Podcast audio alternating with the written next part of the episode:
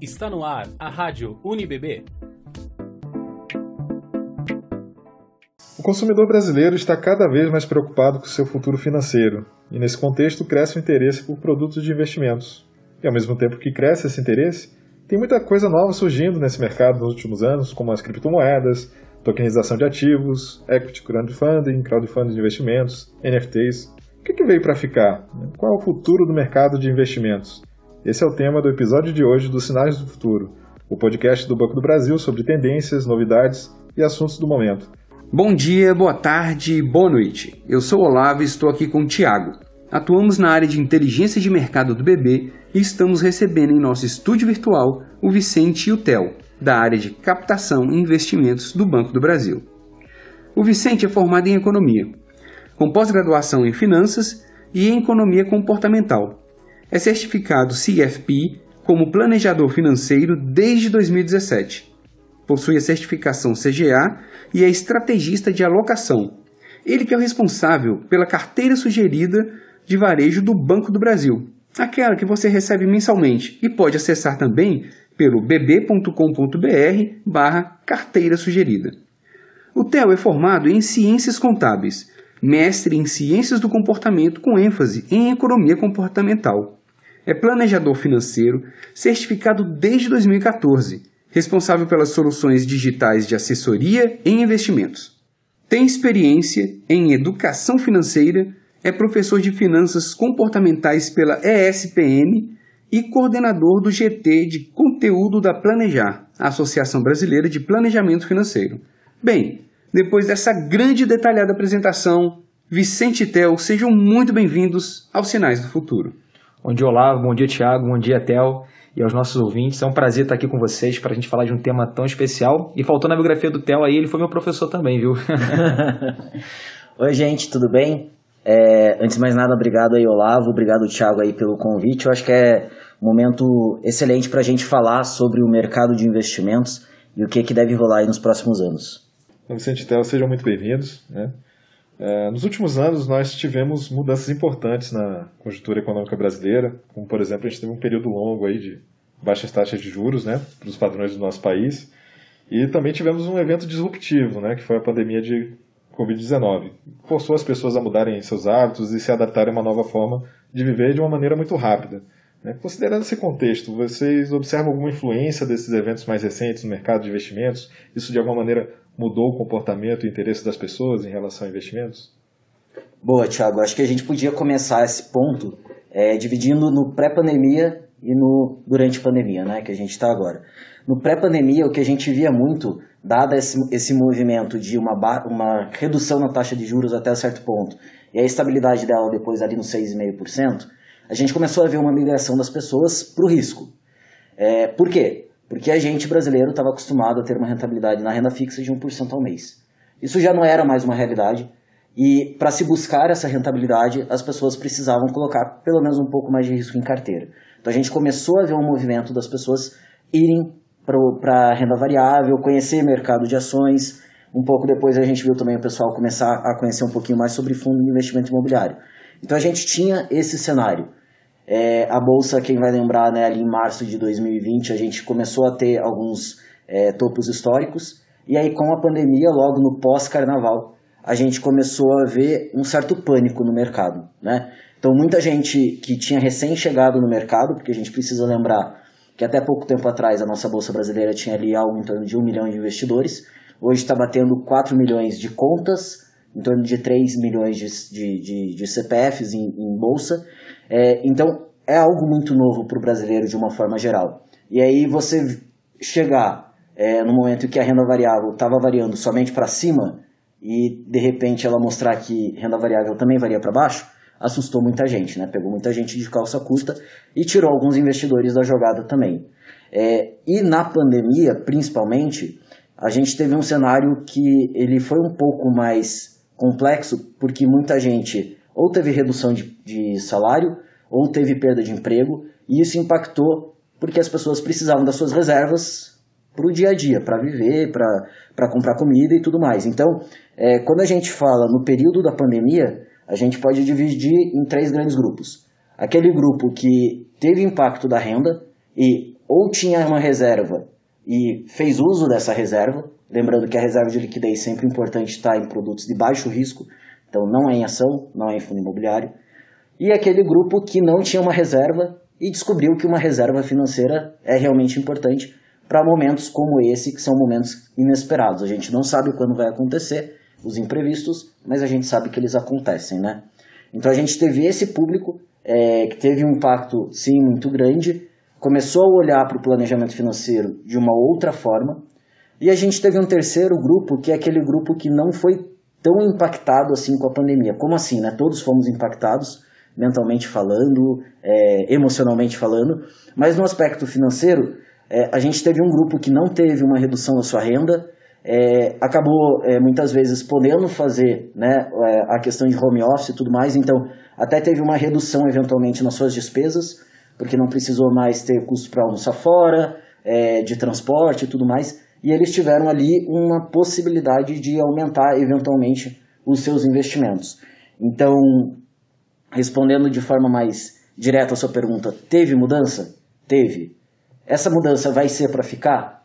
Aí só o tempo vai nos dizer, né? Mas eu acho que dois pontos que são muito importantes da gente discutir quando a gente está falando de um momento como a pandemia e que serve para outras crises também, é que lá em março de 2020 o pânico se instaurou no mercado. E quando a gente olha para o pânico no mercado, é, numa renda variável principalmente, isso significa que, eventualmente, as pessoas elas vão querer voltar para o porto seguro. E voltar para o porto seguro é, pode significar é, aceitar uma perda na renda variável e aí voltar para aquilo que talvez ela esteja mais acostumada ou esteja mais preparada. E aqui é um ponto extremamente importante que a gente deve ainda conversar hoje, a importância de se conhecer enquanto investidor. Conhecer a sua tolerância a risco e saber até que, até que ponto você pode realmente colocar um valor maior em uma renda variável, em um produto multimercado, é, que você fique tranquilo. Porque no final das contas, no final do dia, investimento é algo que a gente olha para o futuro, mas que nos garante também uma tranquilidade financeira. Perfeito, Theo. Para trazer um ponto ainda que você trouxe, um dado, só para a gente ter ideia, em 2020, os fundos multimercados de ações captaram mais de 170 bilhões de reais, enquanto que os de renda fixa tiveram resgate de 40 bilhões. Então isso aí mostra é, essa necessidade que o investidor teve de buscar mais risco, dado uma Selic de 2%. E é claro aqui, pessoal, que a gente está falando de quem está no grupamento de que pôde investir durante a pandemia. Né? Então, o caso do, do investidor base. Né? E aí, quando a gente olha nesse ano, ao longo desse ano, uma rentabilidade é, negativa do principal índice de ações nosso, Ibovespa, dos mercados de risco de uma forma geral, a gente começa a ver esse movimento sendo é, direcionado, saindo da renda variável de multimercados e até indo para renda, voltando para a renda fixa. E aí, trazendo o dado de setembro de 2019, a captação dos fundos de ações e multimercados está em 87 bilhões e já o de renda fixa muito superior, na casa de 240 bilhões de reais. Aí você vai me perguntar o seguinte, poxa Vicente, então a gente tem que, ou é renda fixa ou é renda variável, então quando a taxa de juros está baixa a gente vai para renda variável para assumir mais risco, quando a, a, taxa de juros sobe a gente vai para renda fixa para tentar capturar esse, esse ganho por meio de investimentos vinculados ao CDI? E a resposta é não, isso tem que deixar muito claro, a gente já fala muito sobre diversificação, mas isso ratifica a importância de termos uma carteira diversificada para todos os tipos, todos os perfis de clientes. Vicente Tel, muito interessante esse aspecto que vocês falaram. E é importante, né, como o Theo falou, que a gente não siga uma regra, né, a, na ponta da caneta, assim, né? A gente sempre tem que estar se adaptando ao que está acontecendo e ao que você se sente mais confortável, né? E, e vocês trazem então esse cenário, né, de constante mudança no mercado de investimento, né? Mas apesar da gente estar tá observando algumas mudanças estruturais bem relevantes, né, tanto na economia, e tanto no comportamento do consumidor, que vocês falaram bastante agora, eu vejo que a gente ainda depende um pouco de uma análise bem atenta da conjuntura para tentar entender para onde as coisas vão no curto prazo, né?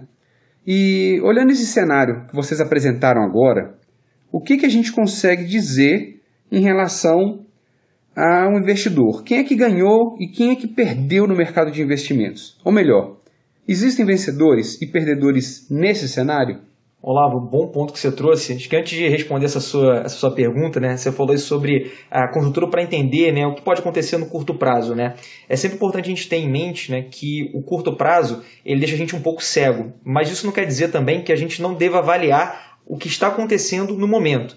Então, por exemplo, trazendo um pouco aqui do que a gente faz aqui dentro da nossa unidade de captação e investimentos e que é levado ao cliente por meio das carteiras sugeridas, nós analisamos mensalmente cenário econômico, analisamos o cenário político, cenário prospectivo, os principais índices, indicadores, se há oportunidade de ganho no mercado de juros, de câmbio, de renda variável, para poder passar para o nosso cliente qual é a nossa posição e para que ele possa capturar os melhores ganhos possíveis. E é claro, aí combinando a relação risco-retorno. Então é importante que a gente tenha assim um olhar do que está acontecendo, mas sempre tendo em mente que investimentos não é uma corrida de 100 metros é uma maratona. Então a gente tem que sempre focar no longo prazo. Então esse é um primeiro parênteses que eu queria fazer na tua, na tua pergunta. E aí respondendo, né, se existem vencedores e perdedores, não existe um bom e um mau investimento. Acho que de acordo com o perfil do cliente, é, com o momento que a gente tem de mercado, a gente pode ter escolhas preferíveis do que outras. Mas é importante a gente ter um pezinho em cada classe de ativo. Vou trazer aqui um exemplo para vocês, o pessoal de casa não está com os dados aqui, mas é uma tabela que o pessoal daqui está tá vendo,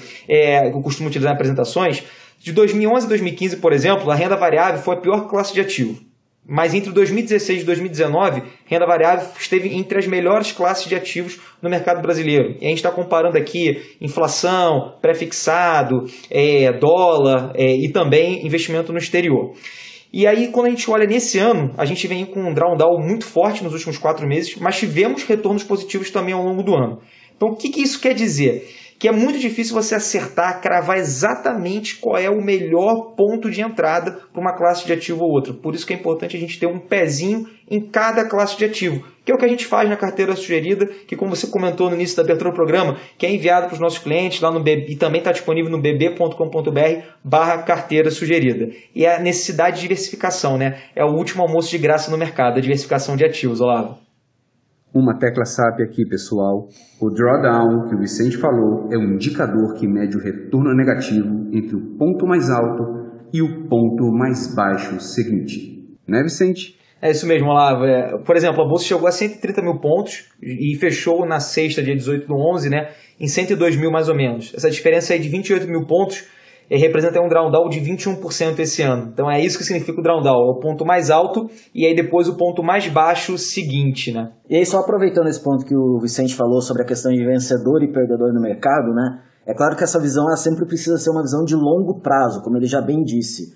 Mas acho que hoje no nosso mercado é, a gente está no momento de vencedores. Como assim, né? A gente tem vivenciado aí uma transformação no mercado e isso é muito positivo para nós investidores de uma forma geral, porque a gente tem mais alternativas de investimento, a gente tem mais informações. É claro que isso eventualmente pode nos paralisar diante de tantas opções e, e alternativas que a gente tem no mercado, mas a gente fala um pouquinho mais sobre isso depois. Mas acho que um ponto importante, quando a gente olha, por exemplo, para a disponibilidade de informação sobre investimentos há 10 anos versus hoje, a gente vê o quanto que a gente cresceu. Inclusive, a Ambima lançou em junho desse ano um estudo que fala sobre os influenciadores digitais nesse mundo de investimentos. E o que a gente vê é que nos diferentes canais, como YouTube, Twitter, Instagram, Facebook, eles alcançam algo em torno de 74 milhões de seguidores. Daria algo em torno de um terço da população brasileira. E se a gente compara com o número de investidores que a gente tem na bolsa, a gente percebe que tem muita gente consumindo conteúdo de investimentos, mas não necessariamente entraram, por exemplo, na renda variável. É muito legal, Vicente, Theo. Né, eu queria resgatar um ponto importante que, que vocês trouxeram, né, que é o papel dos influencers, né, os, os influenciadores financeiros. É, o alcance deles hoje é, é, realmente grande, né, como mostra os números. Né, o Theo citou aí o, o levantamento da Ambima, né, 74 milhões de seguidores, é, é muita gente. E de alguma maneira, esses influenciadores eles acabam ajudando a fortalecer ou enfraquecer determinadas tendências, né? E nesse sentido, a gente né, percebe que esses influenciadores também ajudam a introduzir novidades no mercado. É, vocês sentem que o consumidor brasileiro está buscando alternativas no mercado? Por exemplo, coisas que não são novas, mas não são também muito, muito comuns aqui no, no Brasil, como investimento em ações, né? A gente ainda tem uma, uma base pequena. Ou, ou, as novidades da economia digital, né, como as, as criptomoedas, crowdfunding de investimentos, os empréstimos P2P, né, que são os empréstimos diretos entre pessoas. Vocês veem né, o consumidor buscando mais essas alternativas, o cliente do Banco do Brasil procurando essas opções? Excelente ponto, Thiago. É, acho que o caso mais emblemático são de criptoativos, né? E aí, só para a gente ter uma noção assim, de quanto que esse mercado ele vem crescendo, né? Hoje a gente já tem já 19 fundos sendo oferecidos no mercado, de oito gestores diferentes, já com quase com patrimônio líquido de quase 3 bilhões de reais, né? 2,7, até o último dado que a gente, que a gente levantou.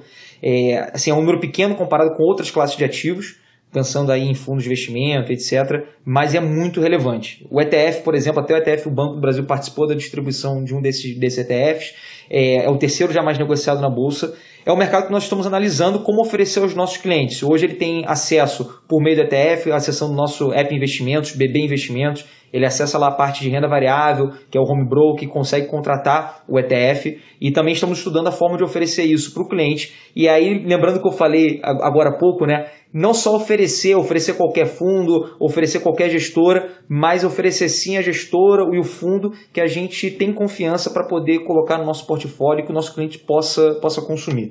E aí sem dar, sem dar spoiler, viu? E aí só aproveitar acho que esse ponto também, um cuidado que a gente precisa ter muito no mercado, né, que o mercado de investimentos ele vem crescendo, muita coisa vem aparecendo, como você bem trouxe, mas a gente tem que cuidar com um negócio chamado comportamento de manada. Muitas vezes, porque muita gente está indo, a gente é aquele cara que não gosta de ficar de fora e acaba entrando também, sem necessariamente saber exatamente o que, que é. Então, é, existe algo que a gente chama no mercado que é o Fear of Missing Out, ou FOMO, né? Que é literalmente esse medo de ficar de fora. E quando a gente faz isso, ou quando a gente percebe esse nosso comportamento, a gente precisa ter muita atenção, porque o que, que o comportamento de manada pressupõe? Você. Vamos pegar aí criptoativos que a gente falou. Vamos pegar Bitcoin, que talvez todo mundo, em algum momento da vida, ou já ouviu falar, ou leu alguma coisa sobre o assunto, né? Quando a gente está falando de Bitcoin, será que você realmente sabe o que, que é um criptoativo? Ah, é um ativo cripto. Tá bom, mas o que, que isso significa? O que está por trás daquilo ali? É diferente, por exemplo, quando a gente pega um Tesouro Selic, que eu sei que eu estou comprando um título emitido pelo governo federal e que vai me pagar algo atrelado ao Selic. Então, dependendo do movimento da Selic, ele está me pagando. O Bitcoin, como é que ele funciona? Então, entender o funcionamento que está por trás daquilo que a gente investe é extremamente importante. Porque senão, muito provavelmente, a gente está indo junto com a manada, está comprando algo que a gente não conhece e no caso específico do Bitcoin, por exemplo, ele tem um, é um produto que tem uma alta volatilidade, ou seja, ele sobe e desce muito. E esse sobe e desce muito pode significar que você comprou na semana passada que estava numa cotação super alta e da semana passada para essa ele caiu, você está precisando do dinheiro e aí você vai ter que arcar com prejuízo. Então a gente precisa ter muito esse cuidado. Bem, pessoal, vocês trouxeram pontos bem interessantes, né? E eu gostaria de perguntar uma coisinha a mais, né? Relacionado a isso que é, o Theo falou e que o Vicente complementou, é, sobre o que, que move as pessoas, né? o que, que fazem elas tomarem determinadas decisões em relação aos seus investimentos. Né? Como essa questão de proteger o seu patrimônio, né? ou então a pertencer a um determinado grupo, porque alguém está indo para algum lugar, eu também quero ir, eu quero fazer parte né, desse grupo onde as pessoas estão investindo em determinados ativos. Né? Mas assim, alguma coisa a mais, tem alguns outros fatores que podem fazer que as pessoas busquem outros tipos de investimento, né, sem ser somente esse é, é, é comportamento de manada. Vocês podem falar um pouquinho mais sobre isso? Boa, eu acho que essa pergunta é muito pertinente. Na verdade, hoje a área de finanças comportamentais é uma crescente, a área, melhor dizendo, né, de ciências comportamentais aplicadas, porque hoje são diferentes áreas que estudam comportamento diante da tomada de decisão, é, a gente pode falar psicologia econômica, economia comportamental, finanças comportamentais, que até a própria academia tem chamado de ciências comportamentais aplicadas. E quando a gente vai olhar o rol de vieses e heurísticas, a gente poderia ficar aqui, acabar, fazer um, um, um podcast que viraria quase uma série de tanto item que a gente poderia falar aqui. Mas além disso que a gente já conversou aqui de viés de familiaridade, comportamento de manada, eu acho que tem pelo menos uns três que a gente poderia citar que são muito importantes que a gente precisa olhar. O primeiro deles é a inércia, é o status quo, tá? Que ele conversa muito com a questão do paradoxo da escolha. Então, o que é essa inércia, né? É isso mesmo que vocês devem estar imaginando aí. É quando a gente simplesmente não faz nada. E o não fazer nada com investimentos pode significar, dado uma inflação que a gente tem hoje no nosso país, você, no final das contas, o teu dinheiro estar desvalorizado no futuro, tá? Então a inércia ele tem é, essa questão da gente simplesmente paralisar, a gente manter aquilo que a gente já tinha. Então se nós tínhamos, por exemplo, um dinheiro parado na conta corrente, a gente não mexe naquele dinheiro, ele vai continuar parado na conta corrente. Ele não vai é, para o investimento DI, ele não vai para uma carteira diversificada, ele vai ficar lá, tá? Então esse é um primeiro cuidado que a gente precisa ter quando a gente está falando do status quo ou da inércia. O segundo cuidado, e que pega muita gente desprevenida, né, é quando ela vai escolher um investimento, ela olhar o quanto rendeu nos últimos 12 meses. Mas não à toa que todo prospecto, ou todo, toda lâmina, todo documento que fale sobre investimentos, obrigatoriamente ele tem lá uma frasezinha que diz o seguinte: rentabilidade passada não é garantia de rentabilidade futura. O que, que a gente está querendo falar com isso? Não adianta simplesmente olhar para o retrovisor é, para um produto que rendeu lá seus 10% ao ano e achar que aquilo vai se repetir nos próximos 12 meses. É, é claro que é, essas informações que a gente vê, ah, como é que o gestor se saiu nos últimos 12 meses, dado uma turbulência e tudo mais, pode ser uma variável para a gente olhar na nossa avaliação, mas ela não deve ser a única variável, porque muitas vezes a pessoa vai aplicar o seu dinheiro naquele produto de investimento, esperando os 10% ao ano, e os 10% não chegam. Então é sempre um cuidado que a gente precisa ter.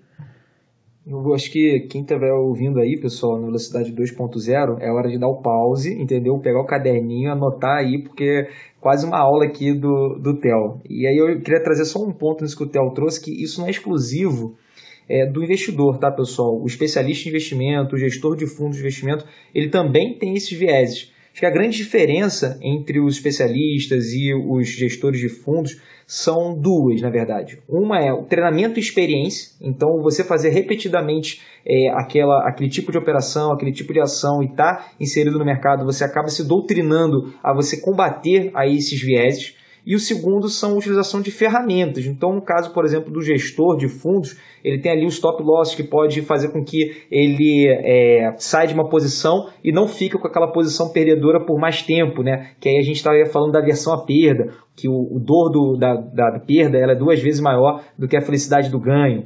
Então é importante é, a gente ter essa, isso em mente que não é exclusivo do investidor, que os especialistas e gestores de fundos também estão sujeitos a, essas, a esses viés comportamentais, mas de acordo com a experiência, treinamento, foco, dedicação e também ferramentas operacional que a gente possui aqui, a gente consegue mitigar um pouco mais a ocorrência desses viés do que uma pessoa física comum que está fazendo é, outros tipos de trabalho, outros tipos de atividade. A gente está tendo uma aula aqui, né, nesse episódio. Eu acho que qualquer pessoa que queira fazer pesquisa de tendências sobre investimentos pode, pode ouvir esse episódio, anotar os principais pontos e aprofunda aí, porque não vai errar cara. Com certeza, Tiago. É, a gente, então, a gente falou muito até agora sobre o momento atual do mercado, né? sobre novidades, falamos bastante agora sobre o que, que influencia mais a escolha das pessoas, mas eu imagino que os nossos ouvintes também estejam curiosos aí sobre o que, que o Banco do Brasil está fazendo em relação ao futuro.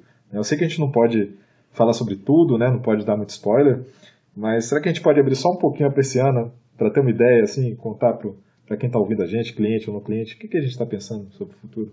Bom, é, aqui no Banco do Brasil a gente tem aí os nossos apps, tanto o app BB quanto o app investimento, e que o primeiro ponto, né, é, a gente sempre tem trabalhado em melhorias da jornada, sempre. Por quê? É, a gente tem uma preocupação de que investir tem que ser algo fácil. Fácil não só no sentido de entender sobre o mercado, e aí a gente tem Deseconomês, tem a questão do Investalk, mas também de estar no mercado. E por isso que a gente é, trabalha muito nessas melhorias de jornada nos apps de investimento, no app BB, na, na, no portal de investimentos, que é o investimentos.bb.com.br.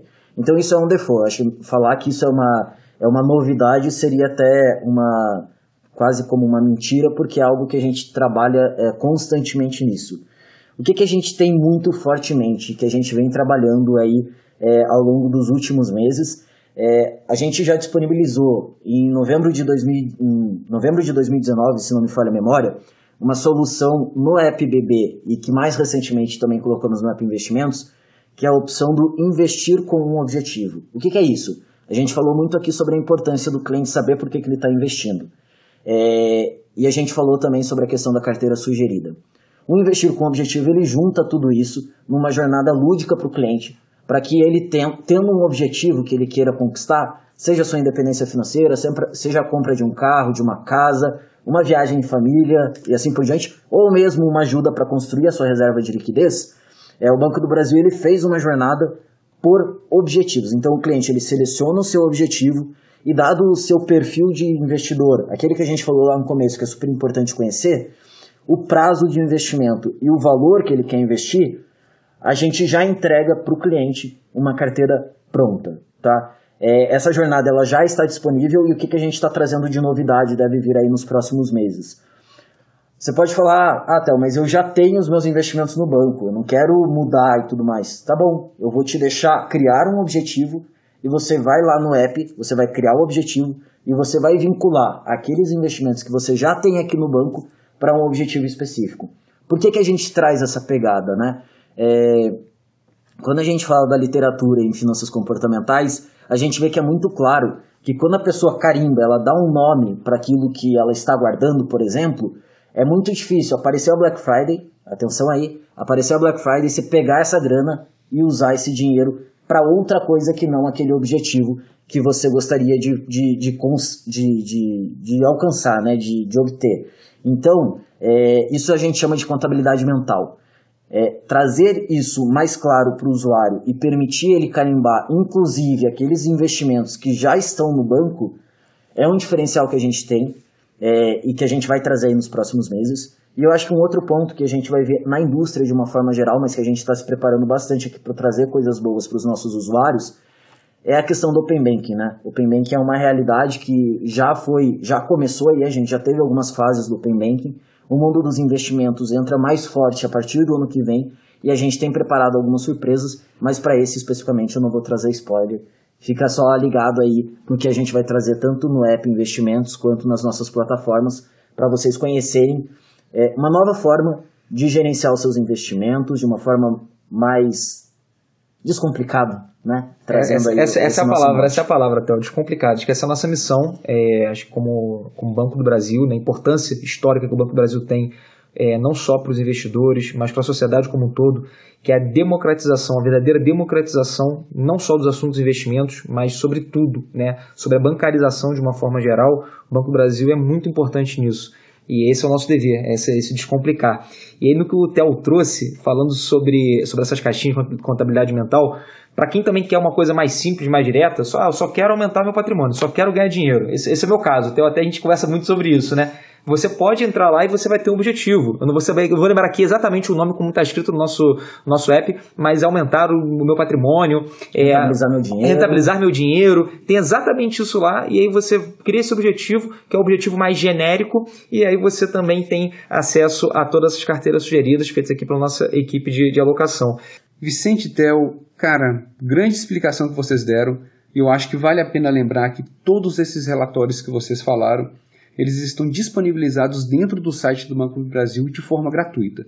Então, mesmo a pessoa que não é correntista podem acessar, certo, galera? Perfeito, Olavo. Só você acessar lá bb.com.br barra carteira sugerida, você vai encontrar todas as carteiras, então as carteiras sugeridas de alocação por perfil de investidor, as carteiras de renda variável, 5+, fundamentalista, small caps, BDR, carteira ESG, enfim, uma infinidade de carteiras é, de acordo com o perfil, de acordo com o que o cliente tenha mais interesse. O cliente ou não cliente, né, já que é gratuito.